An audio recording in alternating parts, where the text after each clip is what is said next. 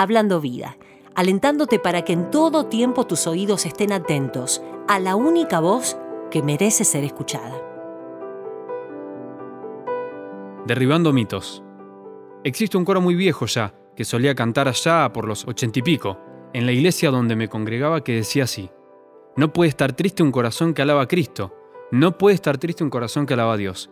Por eso le canto, le canto aleluya, no puede estar triste un corazón que alaba a Dios. En ese entonces, y también hoy en algunos lugares, se cantaba y sobre todo se enseñaba que un verdadero hijo de Dios no podía darse el lujo de manifestar tristeza alguna. No podía y no debía andar con el ceño fruncido, no con gesto adusto, y mucho menos denotar derrota por causa de alguna tristeza o amargura interna, producto de aflicciones por las pruebas que podía estar pasando. La imagen del cristiano victorioso era la del arquetipo de la persona siempre sonriente, positiva, exultante de gozo que aferrado a su Biblia en mano, daba la sensación de que nada malo le acontecía, y que su caminar era de una constante victoria, y sus labios siempre testificaban que todo estaba bien en su interior. No había lugar para la tristeza. La palabra desánimo era una mala palabra, y cualquier indicio verbal o físico de que algo no andaba bien en su estado de ánimo era señal de incredulidad o de que algún pecado oculto, y no confesado, daba como resultado ese estado tan negativo. Y ni hablar de la depresión, que era considerada muchas veces algo que rozaba lo diabólico.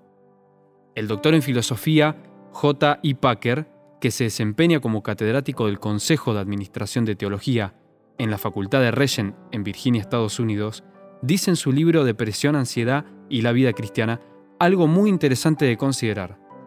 Durante el siglo pasado y un poco más, la noción que se ha estado difundiendo en los círculos evangélicos es de que el efecto de nacer de nuevo a través de la fe en Jesucristo siempre será una vida marcada por la euforia espiritual, como la alegría constante, exuberancia, confianza y buen ánimo, resultante del conocimiento de que la gracia de Dios está siempre activamente al lado de uno.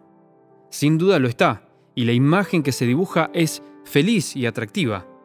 Ciertamente el gozo triunfante en el Señor es un rasgo característico de una vida cristiana saludable. Sin embargo, los cristianos, al igual que otras personas, viven en y a través de los cuerpos. Cuerpos que a veces funcionan mal, se enferman, se agotan y finalmente mueren. Y los factores físicos, con cualquier etapa, pueden traer, entre otras cosas, depresión en sus diferentes formas.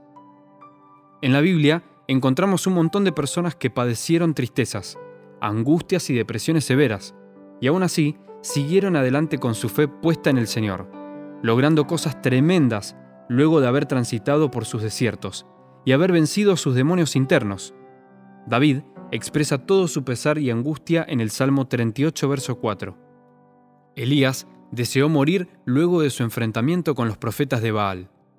Jonás mezcló enojo con tristeza cuando vio que Dios perdonó a la gente de Nínive.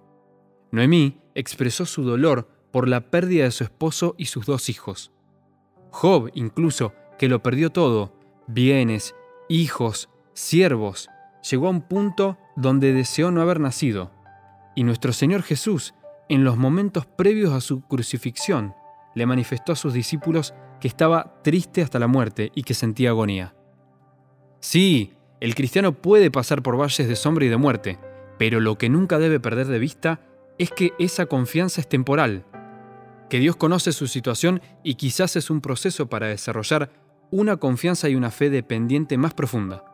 Debe asegurarse en su mente las verdades inconmovibles de la salvación de su alma, por obra y gracia de nuestro Señor Jesús, proveyendo la seguridad de su salvación y justificación delante del Padre que la persona del Espíritu Santo, el consolador inigualable, es el sustentador de su alma, para los tiempos difíciles trayendo esos ríos de agua viva que fluirán en su interior. Es indispensable que la mente del Hijo de Dios esté centrada y puesta en Jesús, el autor y consumador de su fe, y no se disperse en su estado y en las emociones que lo gobiernen. El entender las verdades de Cristo y lo que promueve la Biblia deben pasar a gobernar su mente para que éstas pasen a gobernar todo su ser.